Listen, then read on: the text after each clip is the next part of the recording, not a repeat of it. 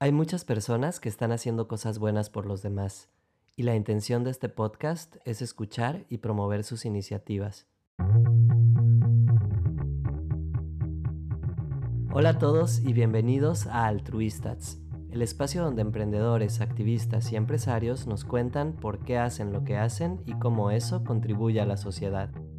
Hoy me acompaña Carlos Kahn, antropólogo social y director de Colectivo Chival Carlos se especializa en educación comunitaria, juventudes rurales y masculinidades. En esta charla nos comparte cómo crea Colectivo Shival y su experiencia en encuentros internacionales sobre masculinidades en Guatemala, Panamá, Costa Rica y Nicaragua. Una de las cosas eh, sumamente básicas es el compromiso, el compromiso de seguir trabajando por por las masculinidades. Nos dimos cuenta que habíamos creado un espacio de, de, confianza, ¿no? Donde todos podían expresarse y mostrarse tal cual. La idea aquí era que después de que yo te capacite, yo te dé estas herramientas metodológicas, teóricas, prácticas, ¿no? Eh, lo único que pedíamos era que las aterrices y que pudieras echar a andar el conocimiento que tú tienes. No hay que olvidar que todos los días nos debemos de reconstruir y debemos estar como con esa apertura de siempre aprender. Quédate a escuchar este episodio y compártelo.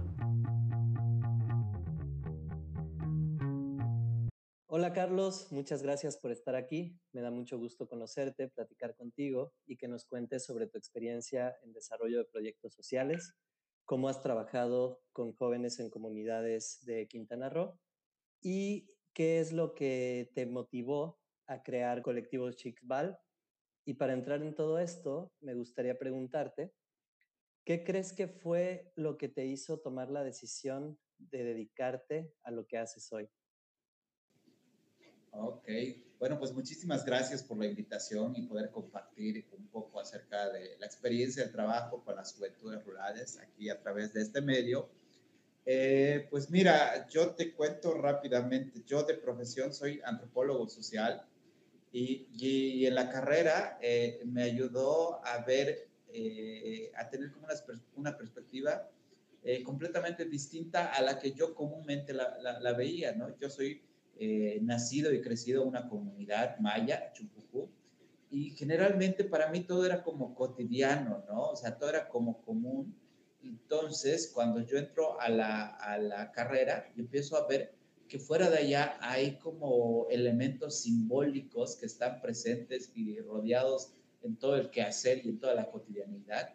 Me doy cuenta pues, que habría que aprender un poquito más respecto a eso, ¿no?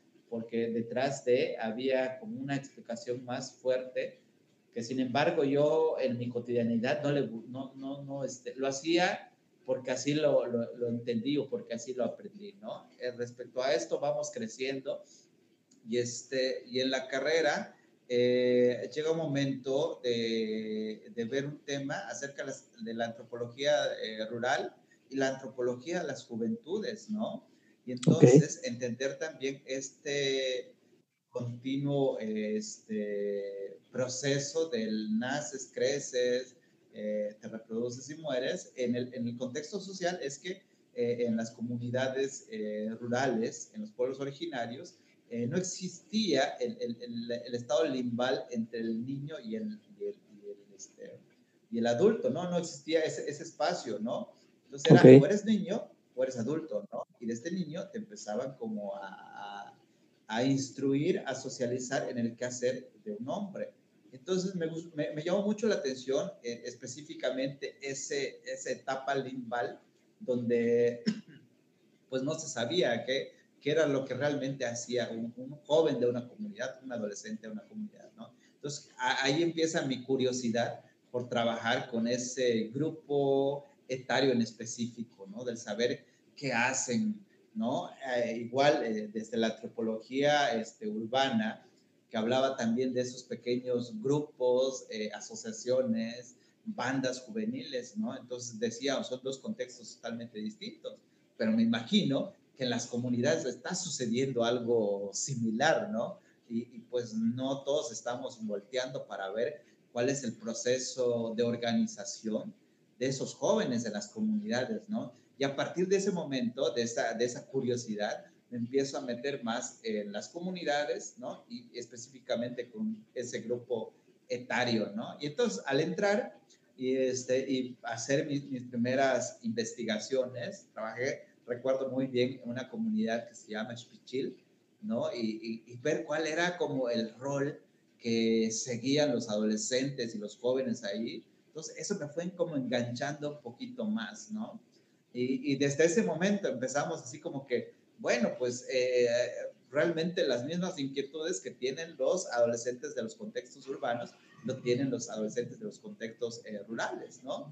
Que van cambiando okay. respecto al, al, contexto y de ahí nace como esa, esas, esas ganas de, de, de trabajar con las juventudes. Ok. Tú eres pionero en trabajar con estas comunidades en, Quintana Roo y te especializas en educación comunitaria, juventudes rurales, como decías, y masculinidades. ¿Cuáles han sido las barreras más difíciles para poder dedicarte a esto y cómo has logrado romperlas? Eh, bueno, así sí, sí, voy desglosando lo, lo, lo, que me comentas. Generalmente, trabajar con los jóvenes eh, es un poco eh, estigmatizado el, el, el trabajo con, con, las juventudes, ¿no? Porque se tiene un concepto eh, a veces un poco peyorativo respecto de, del qué, qué, es un joven, ¿no? ¿Qué hace un joven? Y, y ya sabes, ¿no? Desde toda esta, esta corriente de las de juventudes incomprendidas, ¿no? Entonces, eh, casi nadie trabaja con, con, los jóvenes, ¿no? Entonces, es, ahí empieza la primera, bar, la primera barrera, ¿no? De que los jóvenes ¿quiénes trabajan con ellos? ¿no? En, la, en, las comunidades, pues nadie trabaja con ellos. Eh, en las cuestiones de políticas públicas, nadie trabaja con las juventudes. Y si llega con las juventudes es porque necesitan eh, un, algo, ¿no? Entonces, eh, la, la, primera barrera era el llegar con las juventudes que realmente lo necesitan.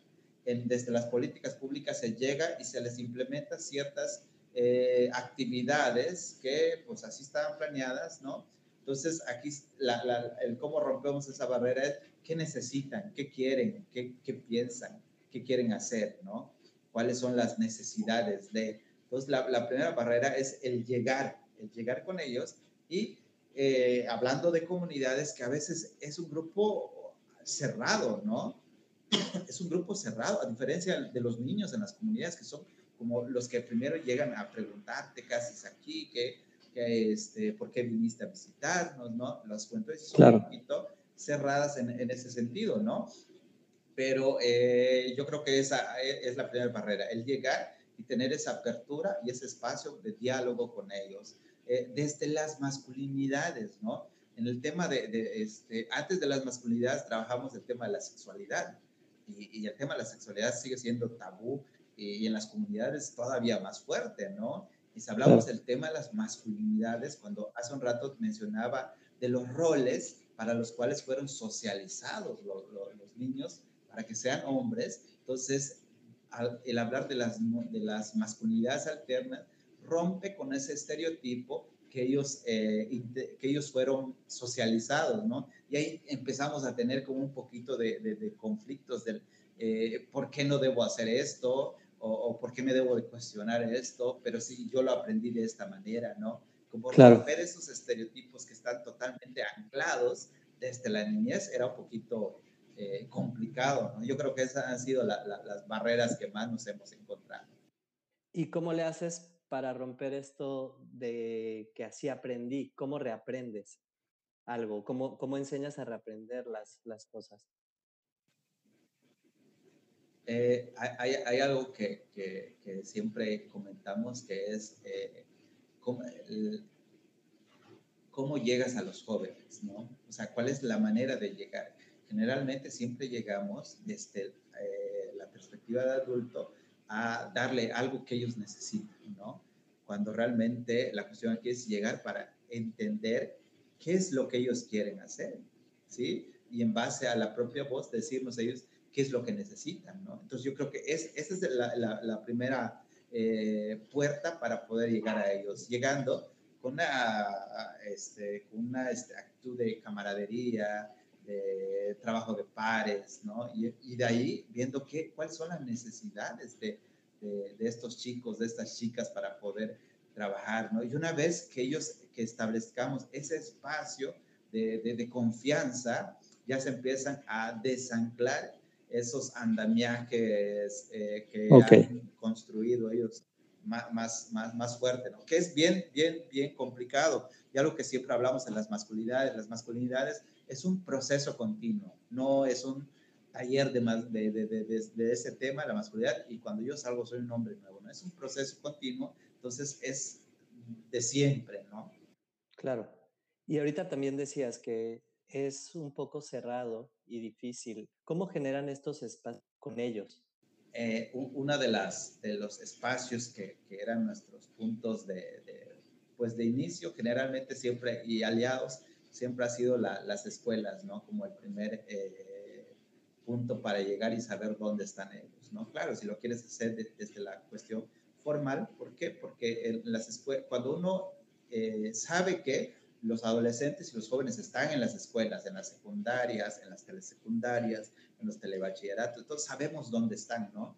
Pero al, al llegar allá, pues también eh, entendemos que vamos a, este, pues, a acatar los reglamentos de esos espacios eh, educativos, ¿no? Y muchas veces lo que nosotros queremos hacer no concuerda con esas visiones y todas esas, eh, todas esas eh, como reglamentos que tienen esos, esas instituciones, ¿no? Entonces, en mi caso era llegar y desde allá, este, pues irlos conociendo y, los puntos de encuentro de, de, de, los jóvenes en las comunidades son los parques y las canchas, ¿no? y a partir de ese momento establecer un espacio de confianza fuera de la escuela, ¿no? que generalmente son esos dos puntos en las comunidades. Oye, Carlos, y regresando un poquito al colectivo, si pudieras decir tres palabras que describan lo que sientes al trabajar en, en Chival, ¿cuáles serían y por qué? Eh, ah, tenemos una, una, una, unas frasecitas allá, y si son Primera palabra, todo. La segunda, que ya son, no es una sola palabra, son todos los días. Y la tercera, viejos, ¿no? Porque siempre nos decíamos eso, o sea, es, es una, una, especie de, de, hermandad que se, que se creó a lo largo de ya varios años, ¿no? Este, que era eso, todo, todos los días viejos, ¿no? Que tiene que ver con el todo, el todo, este, pues surge de, una, de un libro de David Schiff, que se llama Mico Precioso, que habla y decía que nosotros revisábamos entre ellos, y el todo, ¿qué es el todo? No? El todo es un listado de sentimientos que a veces yo no puedo expresar, yo no puedo decir, no puedo enlistar en ciertos momentos, y mejor te digo todo, ¿no? El todo va, es, es como una palabra tan, compleja, ¿no? Eh, y el todos los días, entender esta cuestión también de que nos construimos y nos reconstruimos todos los días, ¿no? Que es un trabajo continuo, ¿sí? Y que no hay que olvidar que todos los días nos debemos de reconstruir y debemos estar como con esa apertura de siempre aprender, ¿sí? Y, viejos, porque generalmente así nos hablábamos entre todos. Ellos me ven y me dicen viejo, yo los veo ellos, aunque son más, más, más morrillos, yo les digo viejos, ¿no? Y es como la manera en la cual nos estamos identificando, ¿no? Oye, ¿y cómo empiezas el colectivo? O sea, te levantas un día y cómo se te ocurre esto y cómo lo empiezas a hacer realidad. Ah, este, bueno, eh, eh, después, después de, de, terminar la carrera y, trabajar, y este, mi, mi, tesis fue sobre, sobre adolescentes igual, ¿no? Entonces decir, bueno, pues ya leí, ya escribí, ya propuse, pero pues todo está en un, en un, en un papel, ¿no? Entonces la cuestión aquí era pues ver cómo podemos este, aterrizar todo lo que nosotros estamos planteando. Y pues en una ocasión, entre mi, mi, trabajo en, la en, las comunidades, yo trabajaba en ese momento para un programa que se llama PENI, que es un programa de educación inicial no escolarizada, ¿no? Entonces andaba yo siempre en comunidad, ¿no? Entonces dije, no, pues, este, pero trabajando generalmente con madres de familia, y, dije, no, pues mm, quiero hacer algo, ¿no?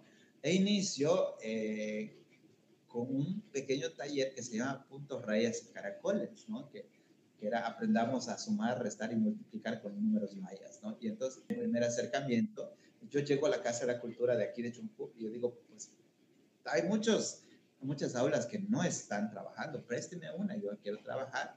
Y ahí empezamos, ¿no? Hicimos un pequeño tallercito que fue como muy exitoso y a partir de ese momento eh, yo recuerdo que estaba como vacante el, la dirección de la Casa de la Cultura de aquí de Chumbucú. Entonces hice un proyecto para el, el eh, IQC, que era el Instituto Quintanarroense de la Cultura en ese momento, ¿no?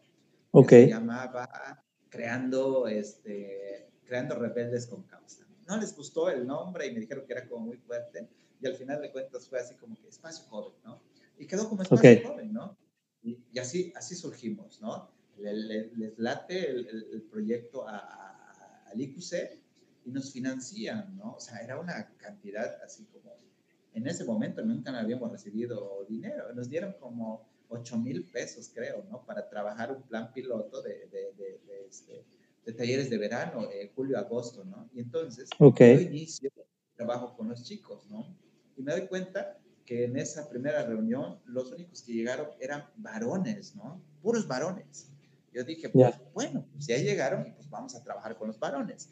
Y nos damos cuenta que pues ellos siempre estaban acostumbradas como a esa instrucción del maestro que les va a decir qué es lo que tienen que hacer. En cambio, yo no, yo era así, que, que vamos a aprender, ¿no? Y yo recuerdo en ese momento, eh, saliendo de la, de la, licenciatura, pues traía todo el, el rollo así medio eh, revolucionario, folclórico y todo, entonces que les latía mucho a, los chicos, ¿no? Y me gustaba mucho hacer artesanía y fue un gancho también eso, ¿no? De que vengan, okay. ¿no? hicimos carteles, salimos a invitar y pues llegaron, ¿no? Llegaron los chicos, pero eran puros varones, ¿no?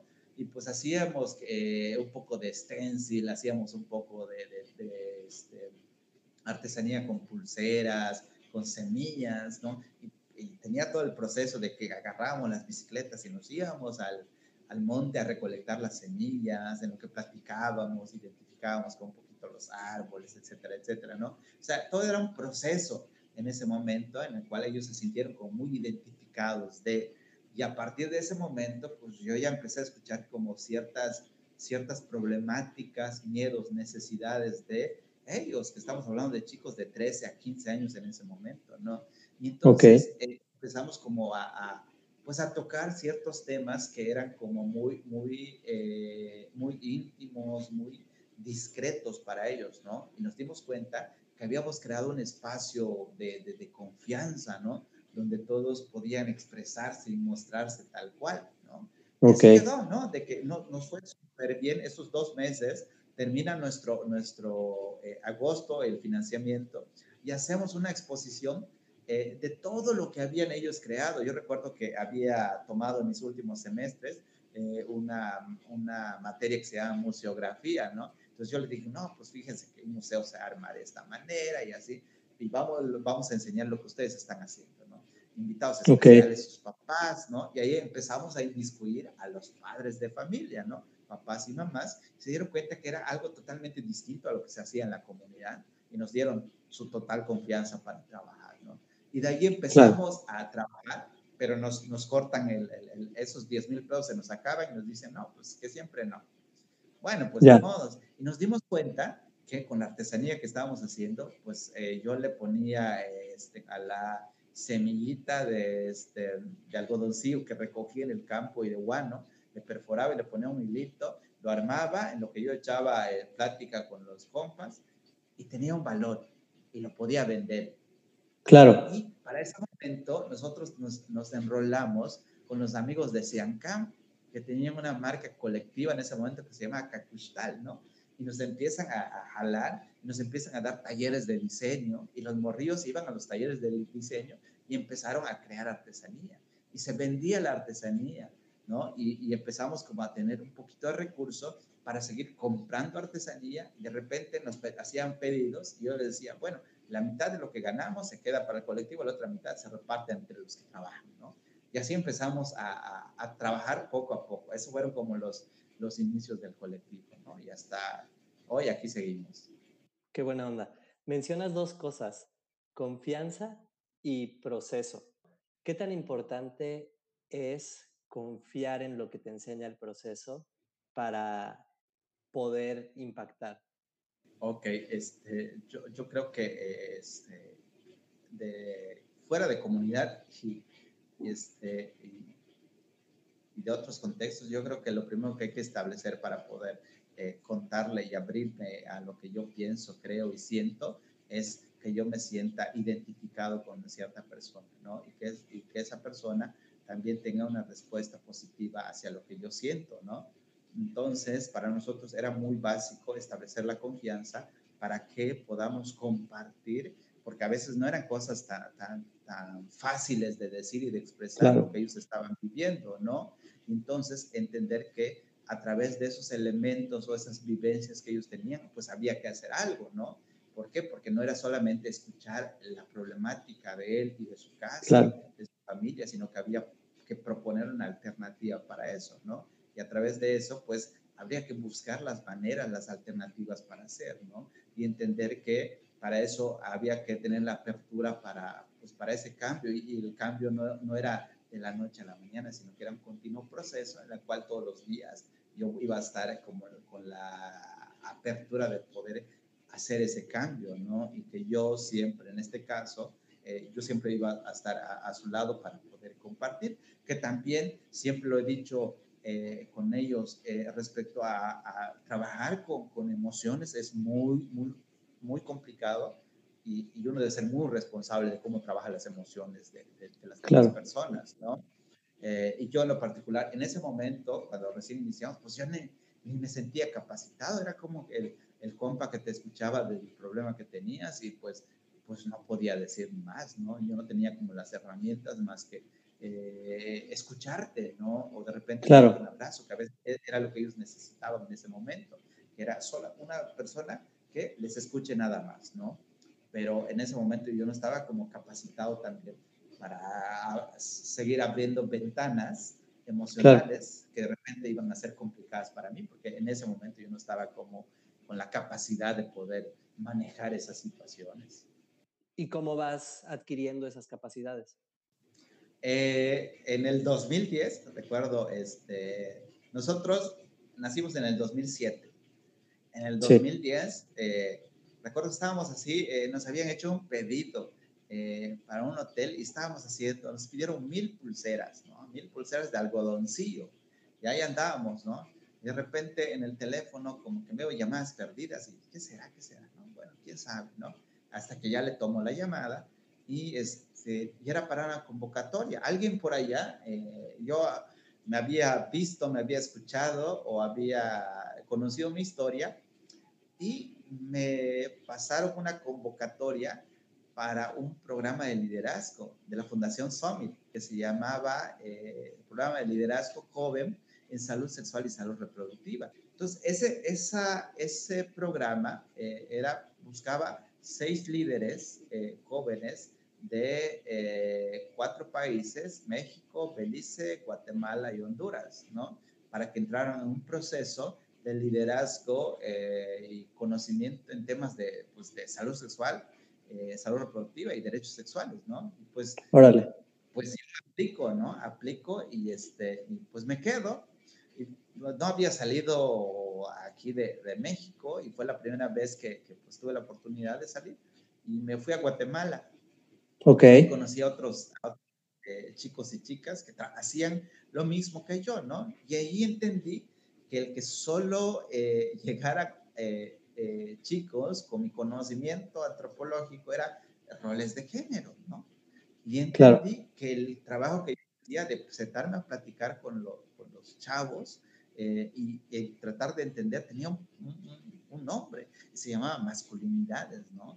Y ahí empiezo y entiendo que nosotros éramos un grupo que trabajaba el tema de las masculinidades. Y desde ahí, eh, desde el 2010, empezamos con este proceso de, este, pues de capacitación, de lectura, eh, realizando talleres ¿no? en el tema de las masculinidades. Y, y, más en el tema de este, eh, que básicamente era el tema de salud sexual y derechos reproductivos, ¿no? Pero pues a mí me, me latió más que lo que yo estaba haciendo tenía, ¿no? Decía masculinidades, ¿no? Y que no, yo no era el único grupo que trabajaba con eso, ¿no? Y entonces empezar como a crear esas redes de contacto con personas que hacen ese trabajo, ¿no? De técnicas, metodologías, cursos, talleres, y así, ¿no? Y así empezamos a, a, a pues andar y después a compartir lo que nosotros sabíamos, empezar a compartirlo con otros, con otros grupos, ¿no? Y así, y así nos fuimos como instruyendo y hasta hoy día seguimos este, pues capacitándonos en esos temas. Claro. Y en ese proceso de la aplicación que haces para, para obtener este, esta beca, ¿cómo fue? Y si pudieras decir, no, pues lo mejor que aprendí fue esto, ¿qué sería? El proceso era mediante este, tu carta de exposición, eh, tu currículum eh, y entrevistas, ¿no? Entrevistas con, con los representantes en ese momento de, de los países, ¿no? En, y básicamente era como, como, mostrar que pues, tú eres eh, una persona que, que, era capaz y que era líder, sobre todo en la comunidad, ¿no? Y este, yo creo que entre todo lo que, lo que aprendí, fuera de eh, eh, de los conocimientos eh, teóricos adquiridos, yo, yo creo que tiene que ver con una cuestión más, más, más personal, ¿no? De tratar de entender, ver y sentir la sexualidad como un, una, un proceso o como una situación totalmente libre, fuera de, de, de, tabús y, y, ciertas, ciertas cosas, ¿no? yo creo que en, eh, el trabajar y reconocer mi sexualidad, trabajar y reconocer mi masculinidad. Yo creo que eso fue como mis, los aportes que, el, que trajo para mí todo ese proceso, porque fue un año ¿no? de, ese trabajo. ¿Y qué ejercicios o documentos o información eh, se podría leer como para aprender más de estas masculinidades? Fíjate que este, en el 2014 nosotros eh, bueno, fuera, de eso, eh, eh, todos los años hacía como esa, esa selección de becarios, ¿no? Entonces, eh, yo fui 2010, después siguieron buscando en otra zona los 2011 y así, ¿no? Entonces, en el 2013, 2011 fue la, 12 fue la última vez que seleccionaron becarios de esos países y las miras de la fundación era, este, pues ya crear organizaciones civiles con toda la forma legal en los países y, este, y me da la, la, oportunidad de poder este, postularme para la Organización de México y, crear la organización legal como tal, ¿no? Y en el 2014 creamos la organización que se llama México y Caribe Jóvenes y tuve la oportunidad, o Go Joven México, y tuve la oportunidad de ser el director ejecutivo de la organización, ¿no? Y a través de ahí pues empezar a, pues a buscarle de dónde y a ir este, conociendo. Y a través de eso conozco en el 2014, eh, fuimos eh, seleccionados por eh, una organización que es The Global Fund for Children, este, que trabajaba en ese momento un programa que se llama Cambiando Actitudes de Género, Empoderando Niñas, ¿no? Ok. Por eso empezamos algo que me gustó, porque antes era como lectura eh, básica, ¿no? Pero a través de, de, de, ese trabajo con esas organizaciones, tuvimos contacto con organizaciones de base, que era lo que ellos hacían, ¿no? Y las organizaciones de base podían crear sus metodologías y creaban sus metodologías respecto al trabajo de las masculinidades con adolescentes o con hombres adultos, ¿no? Fuera de, de, de, lo recomendado, no sé si de los micromachismos de Luis Bonino, que, no sé, todo eso, era, a mí me servía mucho más fuera de, la, la, de la teorización de la masculinidad, me servía más la aplicación, ¿no? Que venían las metodologías que las comunidades habían implementado. Y lo que nosotros hacíamos era como que hacer esa, ese... Eh, manejo este, de todas las metodologías y poder construir la nuestra que se podía contextualizar a las necesidades de, ¿no? Entonces, fuera de, de, las, de las lecturas recomendadas y obligatorias, que habían algunas, pero yo creo que era más, más, más importante para mí que leer a Bonino, abortivo, era mucho mejor este, leer las metodologías que estas organizaciones de base habían escrito, ¿no? Como los resultados y las experiencias. ¿Y cómo construyes o de qué se compone la metodología que tienen en el colectivo? De la experiencia, de la experiencia totalmente. Y, en, y en este tiempo, empezaste en 2007, eh, ¿cuáles considerarías que son los factores más importantes para que este proyecto se mantenga durante todo este tiempo? Uf, se, pensaría, pero yo creo que una de las cosas eh, sumamente básicas es el compromiso, el compromiso de seguir trabajando por, por las masculinidades, ¿no? El, el, que haya una persona adelante que esté dispuesta a, pues, a seguir con el trabajo. Y yo, yo siempre lo he dicho, yo no soy eterno y, tampoco voy a ser el eterno que les ande eh, liderando, ¿no? Y también eh, entender eh, que una de las, de las claves es empezar a delegar los liderazgos, ¿no? Y empezar a crear jóvenes con estos perfiles que puedan darle continuidad a este proceso.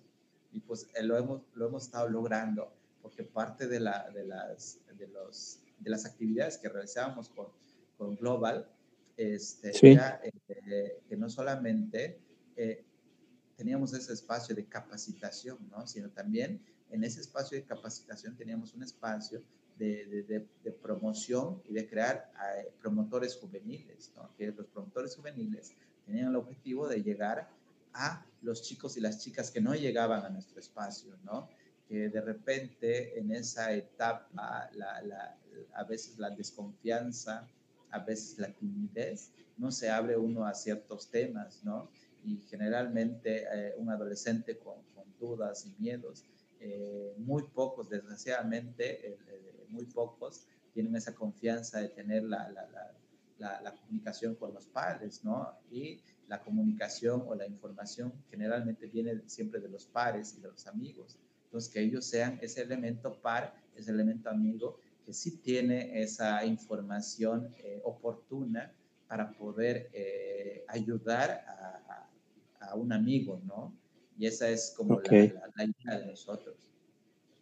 Y ahorita también decías, ¿no? De, de, la importancia del compromiso y también que empezaste como director de, de esta fundación. ¿Cuáles serían los consejos que le darías a alguien que está empezando con su fundación y que quiere, como tú, impactar en, en alguna parte de la sociedad? Fíjate que sí, sí es como un poquito compleja y difícil para mí responder esa pregunta, ¿no? Porque eh, yo dejé la organización, o sea, la, la, dirección eh, dos años después, porque eh, regreso a lo mismo, el compromiso, ¿no? Yo creo que siempre fui una persona comprometida con la base, con los grupos, con las comunidades. Sin embargo, el, tener un puesto eh, ejecutivo era eh, algo totalmente distinto a lo que yo estaba acostumbrado a hacer, ¿no? Que era la cuestión de procuración de fondos, que era la cuestión de, de cuestiones legales, cuestiones de viajes, eh, contactos con otras organizaciones, ¿no? Y, generalmente eh, en, ese proceso era un poquito complicado para mí la, la, procuración de fondos y pensar que llega a diciembre para nosotros era eh, un mes muy difícil, ¿no? entonces eh, era muy complicado, entonces yo me empecé como a centrar mucho en las cuestiones legales, en las cuestiones financieras de la organización y yo en lo particular me empecé a olvidar de la base, ¿no? De lo que trabajábamos, de los del por quién trabajábamos, pues, ¿no? De repente yo podía cancelar una, un taller que había hecho con un grupo, aunque me costó mucho trabajo eh, establecer esa confianza, yo la podía cancelar porque tenía una, un almuerzo, una cena con, no sé, con representantes del DIF o con representantes de cierta organización. ¿sí? Entonces yo creo que hay, hay, que saber mucho este, cuál, es, cuál es el objetivo, ¿no? y pues cuando yo decido este, dejar la, la, este, la, dirección ejecutiva, pues eh, yo solamente así como que me muevo del, del, organigrama, ¿no? De la dirección, me paso como a coordinación del proyecto que, en el que siempre he estado trabajando desde hace muchísimos años, ¿no? Pero, por ejemplo, eh, a veces sí como que nos, no, yo le decía como que nos, nos, nos eh, complicábamos y nos confundíamos eh, porque yo era director de, la, de, Go Joven México, pero también era coordinador del colectivo Shival. El colectivo Shival surge, mucho más tiempo antes que, que, Go Joven, ¿no? Sí. Entonces, eh, lo, que nosotros teníamos como colectivo muchas veces no aplicábamos nosotros a fondos. ¿Por qué? Porque somos un colectivo. No estamos eh, constituidos legalmente y no tenemos esa oportunidad. A lo único que lográbamos era como algunos fondos del Instituto Mexicano de la Juventud, al programa de PACMIC, ¿no? Que era así como más de cuestiones comunitarias, pero a fondos un poquito más grandes no podíamos. Pues cuando yo subo a la dirección, lo que hago es como que absorber al colectivo y que sea como esta sombría legal para poder eh, ir trabajando, ¿no? Pero eso, ¿no? Este, no, no, no, no, olvidar cuál es el objetivo de y, siempre aprender a equilibrar entre las necesidades de la, de la, fundación de la organización y las necesidades también de, tu, de, de, las personas a las cuales tú atiendes. Claro, estar enfocado también en, en las personas que estás ayudando. ¿no? efectivamente. Y Carlos, ahí, por ejemplo, creas todo esto y ¿dónde, dónde lo ves en cinco años?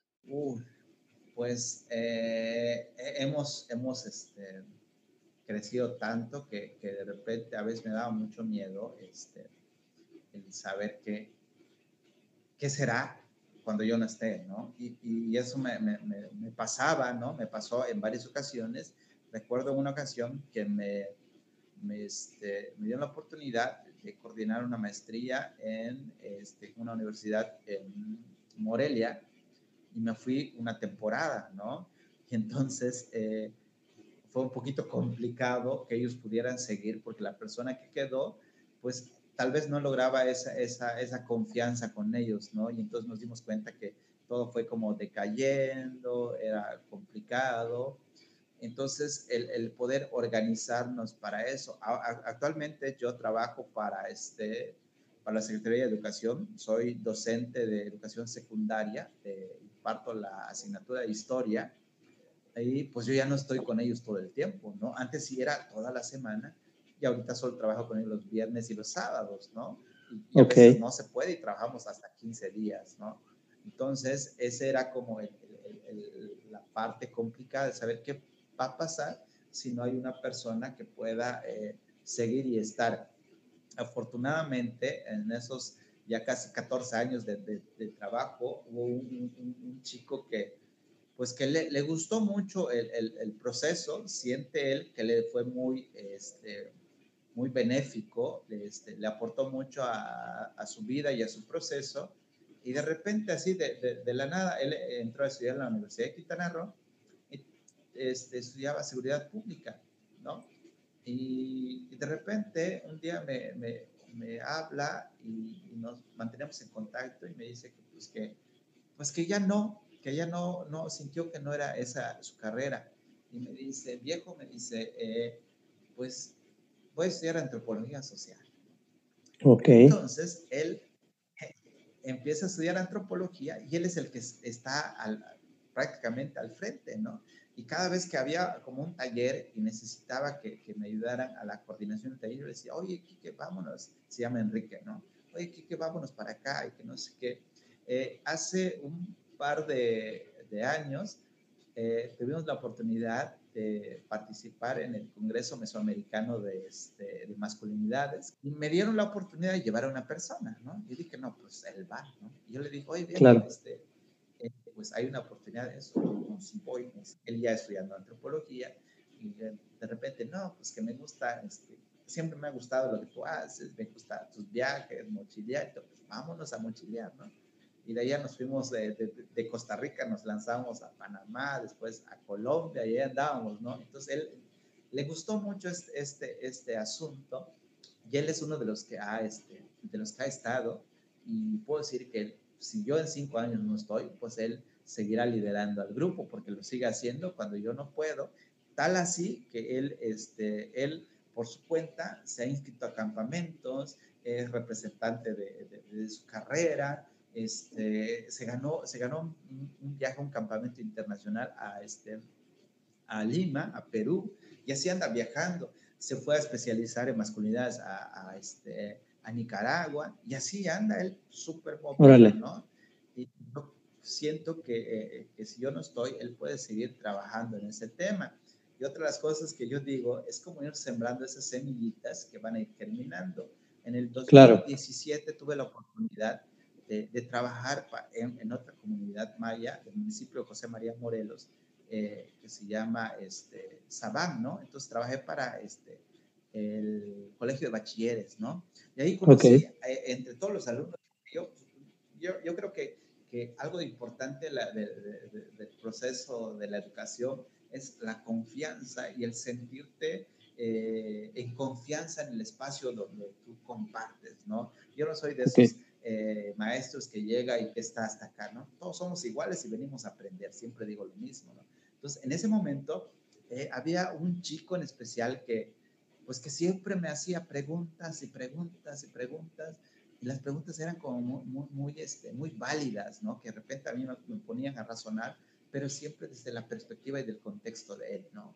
Este, y así, Ángel se llama. Entonces, eh, yo termino, me voy, ya no regreso a la comunidad, y, de repente, me, este, él, buenísimo para matemáticas, y él quería ser este, estudiar física, química. Ok. Y de repente me escribe y me dice, oye viejo, ¿sabes qué? Estoy estudiando antropología. Órale, también. Y así, ¿no? Y entonces él crea un colectivo en su comunidad, ¿sí?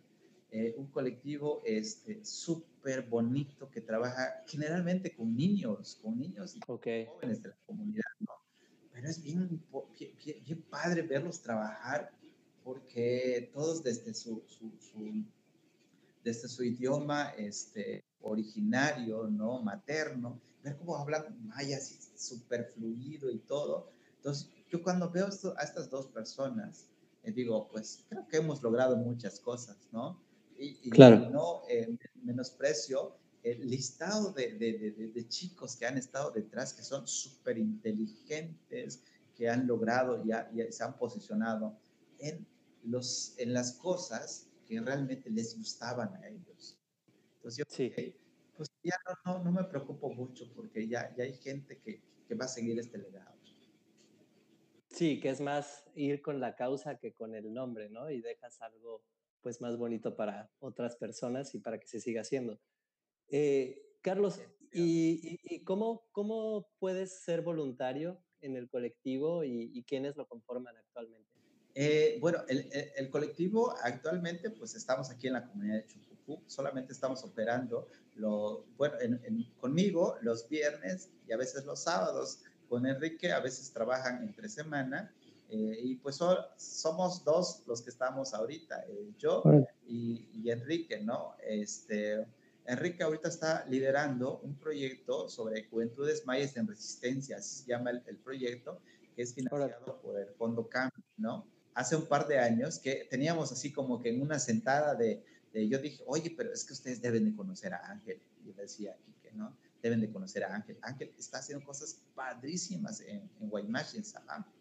Y hay, hay que llenar, y, y, también deben de conocer a Jesús. Jesús igual es súper pilas y está haciendo unas cosas impresionantes en Presumida. Oh, y también conocí a unos chicos de, de, Carrillo que están haciendo, oye, ¿por qué no nos reunimos, no? Y, y hicimos un campamento que se llamó el Campamento de Juventudes Rurales, ¿no? Y fue una cosa impresionante de ver cómo chicos de eh, comunidades, ¿sí? Que a pesar de ser comunidades, sus contextos son distintos, ¿no? Y poder, poder compartir, y este, era algo impresionante, ¿no? Por ejemplo, la hora de la comida, de yo llevé esto, te lo comparto, y, y, platicar, ¿no? Y crear, y, poder lograr tejer esa, esas redes de, de, de este, súper importantes entre juventudes rurales.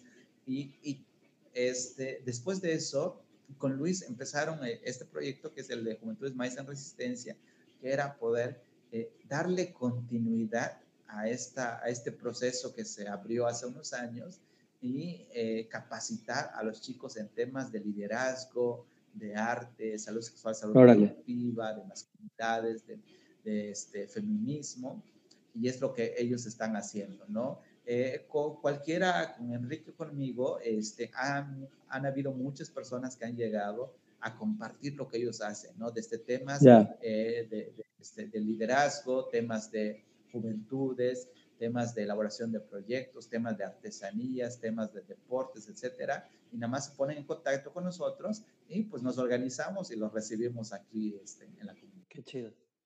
Oye, y entre todos estos proyectos, así como el campamento, ¿cuáles otros programas considerarías casos de éxito y, por qué?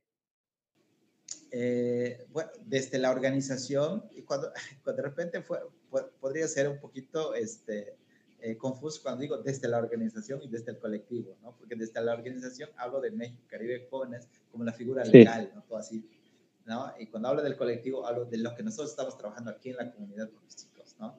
Eh, desde la organización, igual le dieron continuidad al programa de liderazgo, ¿no? Pero a diferencia de cómo era entre países, ellos hicieron uno entre municipios, ¿no? Entonces seleccionaba a ciertos chicos de, de los municipios y los reunían para ese tema de capacitación. O de repente en la ciudad, eh, actualmente eh, la, oficina está en la ciudad de Chetumal, ¿no? Y yo creo que eh, este, las, los proyectos que ellos han realizado, yo los puedo catalogar como exitosos, como este, este tema del, del programa de becarios y de liderazgo, pero ya a nivel estatal. Ellos tenían otro este proyecto que es este el Laboratorio de Propuestas Juveniles también, que la idea aquí era que después de que yo te capacite, yo te dé estas herramientas metodológicas, teóricas, prácticas, ¿no? Eh, lo único que pedíamos era que las aterrices y que pudieras este, echar a andar el conocimiento que tú tienes. Eh, en, en, este caso, eh, era con los chicos, era, este, tienes cierto proceso de capacitación, posteriormente, cuando ya te capacitas, ya tienes todas esas herramientas, se les daba una pequeña, así simbólica, este, capital semilla para que aterricen lo que ellos eh, plantearon, ¿no? Y era como desde una pinta de pardas, desde un taller para una secundaria, desde un pequeño campamento, lo que sea, ¿no? Pero le era ver plasmado el conocimiento que ellos adquirieron durante ese proceso y aterrizado en un público eh, que realmente lo, lo, necesitaba. Ok. Oye, Carlos, y decías, ¿no? Has estado en Guatemala, Panamá, Costa Rica y Nicaragua. ¿Cómo, cómo has logrado llevar tu organización a otros países y, y cómo estas conexiones te han ayudado a compartir tu misión? Eh, yo creo que, que, es importante las redes sociales y este, nos han ayudado bastante y el empezar a crear y tejer redes, ¿no? porque antes de esto, eh, igual eh, colaboré con este, Reforestamos México, que era una, este, es una, la organización civil de, la BIMBO, ¿no? Que tenía un programa de liderazgo joven en temas de medio ambiente, ¿no? Y yo, pues, me nombraron como el delegado de Quintana Roo y me llevaba eh, morrillos de aquí de Chunjucu a los campamentos nacionales, ¿no? Y al llegar allá, y al compartir, oye, qué, interesante lo que tú haces, oye, fíjate que pues eh, eh, en, mi estado hay algo más o menos así, o queremos hacer algo más o menos así. ¿Será que eh, puedas este, ayudarnos? A mí siempre me gustaba viajar y, es bien importante tener a dónde llegar, ¿no? O sea, de que, claro. que déme chance de quedarme, écheme un paseo por allá y yo les doy un taller, ¿no? Y a, y a partir de ese momento empezar como a crear esos vínculos y contactos a través de la organización empezaron con, con los viajes, ¿no? Eh, en los encuentros eh, mesoamericanos, en los encuentros internacionales, y la idea era, era, compartir lo que tú estabas haciendo en tu comunidad, en tu país, y a través de eso empezar a tejer eso, esas redes de, de, de compartir casos exitosos, qué me funcionó y qué no, y poder implementar y a veces eh, ciertas organizaciones que ya tenían un poquito más de recursos, decir, bueno, pues es que a él está funcionando eso, ¿por qué no, no nos lo traemos, no? Y es, okay. pues así íbamos viajando, íbamos compartiendo lo que nosotros estábamos haciendo. Y hemos, y hemos partido desde temas de medio ambiente, temas de liderazgo, eh, temas de salud sexual, temas de masculinidades, ¿no? Y así hemos ido trabajando. Aquí en México, pues sí, hemos tenido la oportunidad de compartir. Nos gustaba meternos en todas las convocatorias posibles para poder compartir. Y, así fuimos conociendo muchísima gente, muchísima gente, y te das cuenta pues, que no, no estamos este, tan solos, ¿no? Y, como decía Galeano, ¿no? Este, pequeñas acciones de pequeñas personas haciendo en cierta, van a cambiar el mundo, ¿no? Entonces ahí, nos damos cuenta y, y, a veces cada, el siguiente año cuando había, había un, programa que se llamaba Viral, que seleccionaba ciertos eh, líderes eh, de todo el país y hacía un encuentro este, de capacitación. Entonces yo todos los años participaba, ¿no? Afortunadamente quedaba, quedaba, eh, no todos los años consecutivos, pero quedaba, ¿no? Hasta pues que, que desafortunadamente para, para pues la, la, situación, yo dejé de tener la, la, edad de ser joven y pues dejé de participar en, la, en, las convocatorias de, de, las juventudes, ¿no? Pero para eso yo ya tenía alguien que venía con todo ese proceso y es el que empezó, ¿no? Ahí, y le ha ido muy bien los resultados de... Qué chido. Oye, Carlos, eh, antes de, pasar como a la parte final del, programa, me gustaría preguntarte, ¿qué consejo le darías al Carlos que inició su proyecto y, cuál le darías al Carlos del futuro? Wow, bien, complicada la, la, la, pregunta. Porque eh, eh, el Carlos que inició fue Carlos que, que no tenía como metas eh, tan, tan, fijas, no tenía eh, como una idea clara de hasta dónde quería llegar, simplemente era eh, la persona que era que disfrutaba convivir con, los chicos, que aportaba este, que aportaba su tiempo, aportaba el conocimiento que tenía y que no era tan ambicioso, ¿no? Porque los temas monetarios, financieros no era algo bien, no era algo importante para él, ¿no? Entonces yo creo que el, el, consejo que, que, yo le daría, no sé, que hubiese disfrutado mucho más el tiempo y siempre digo que hubiese abrazado más, que hubiese dicho más. Eh, desafortunadamente, pensemos que, que la juventud está asociada con la vida y no es verdad. Eh, hemos tenido procesos complicados con, chicos del colectivo que se nos han ido tan jóvenes. Entonces, eh, a veces me, creo que eso era la, la, parte complicada, ¿no? De diles, abraza, estate y, no te sientas culpable por lo que no está en tus manos. Yo creo eso. Y, al Carlos de en cinco años, así como que eh, yo le diría gracias por todo lo que hiciste Gracias por, por lo que me enseñaste. Y yo, yo creo que eso, ¿no? Gracias. Pues eh, ahora sí me gustaría pasar a, una parte de, preguntas más rápidas. Igual agradecerte el tiempo. Yo creo que eh, sería necesario platicar mucho más y estaría buenísimo que nos compartieras como los links de las actividades para, para mencionarlas y de ver cómo los pueden contactar. Y me gustaría preguntarte, ¿qué le recomendarías a alguien que quiere involucrarse en hacer acción social y todavía no lo ha hecho? Ok, yo, yo creo que, que, el primero es, eh, lo, lo, reitero, el compromiso, eh, el saber por qué lo quieres hacer, eh, el destinar tiempo, que no sea una situación eh, nada más de, moda, porque nos ha topado mucho eso, y entender también eh, con qué grupo lo quieres trabajar. Si lo quieres trabajar con adolescentes, con jóvenes, eh, debes tener muchísima paciencia, porque de repente los jóvenes son tan volátiles, cambiantes, que hay que tenerles mucha paciencia. Y no, no tirar la toalla, como dicen, en el primer momento en el que tú plantees una actividad, un taller, y no te llegue nadie. Claro. Carlos, si pudieras crear algo que ayude al mundo, ¿qué sería y por qué? No sé. Yo, yo, creo, yo creo que una, una máquina para poder regresar a las personas, simple y sencillamente, para darles los abrazos cuando los necesitamos en ciertas situaciones complicadas de la vida. Súper. ¿Libro, película o documental que nos recomiendas y por qué? Uy, muchísimos.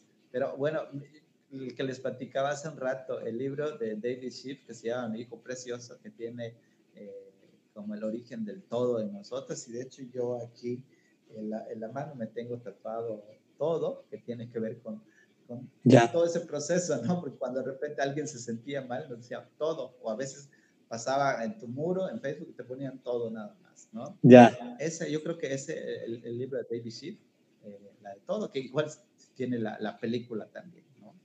Súper. En una palabra, ¿cómo definirías trabajar para ayudar a estas juventudes? saco, saco mi, mi, palabra clave, todo. todo. Es muy complicado eh, dar esas definiciones, ¿no? Muy bien, Carlos. Pues mira, antes de pasar a la última pregunta del programa, eh, quiero agradecerte tu tiempo, esta plática y, desearte lo mejor con el colectivo. Está súper chido lo que están haciendo, cómo, cómo has logrado conectarte y, cómo construyen redes. Eh, espero que les siga yendo muy bien y que puedan como todavía exponenciar más, llegar a más países y, compartir esto que hacen con, con, más personas y seguir ayudando a las comunidades sobre todo. Y, y, para cerrar el programa, me gustaría que nos compartieras una frase que te inspira en tu vida. Es súper complicado, pero podría eh, decirles, me gustaba mucho esta, esta frase de, de, movimiento zapatista que es, para todos la luz, para todos todo. Bueno, pues hasta aquí este episodio de Altruistas. Muchas, muchas gracias por escucharnos. Recuerden seguir a Colectivo Shival, arroba Colectivo Shival en Facebook y conocer todos sus proyectos. Yo soy Memo Tadeo y esto es Altruistas. Hasta pronto.